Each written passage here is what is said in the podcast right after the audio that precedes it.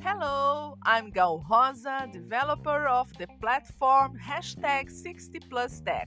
I'm so glad to speak to you because it's very important to increase the 60Tech technology community along with other countries.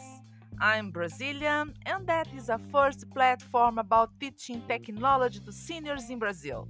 Share our content to other seniors and come with us. Let's go and enjoy it.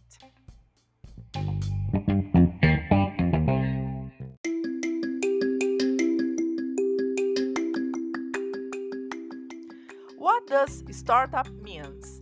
In the podcast of the week, we will understand what a startup is, a very common expression in the mouth of young entrepreneurs who dream of a better future.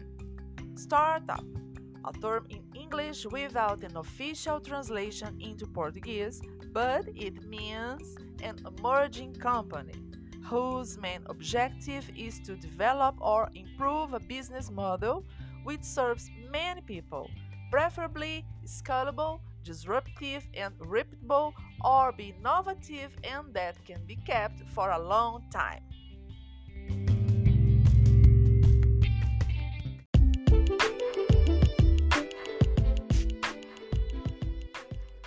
If you liked this podcast, please bookmark and share. If you want to ask any other questions with the help of hashtag 60plusTech, send your message through the website 60tech.info.